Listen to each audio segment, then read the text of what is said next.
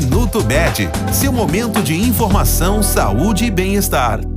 Finalizando os conteúdos relacionados ao Dia Nacional de Conscientização sobre a Esclerose Múltipla, celebrado em 30 de agosto, vale ressaltar que não há cura para a doença, mas existe tratamento.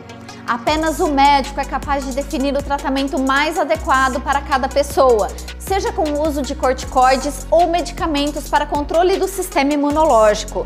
De maneira geral, a prática de exercícios físicos e a fisioterapia também podem amenizar os sintomas da doença. Independente do tratamento indicado pelo médico, quanto antes ele for iniciado, mais qualidade de vida a pessoa pode ter.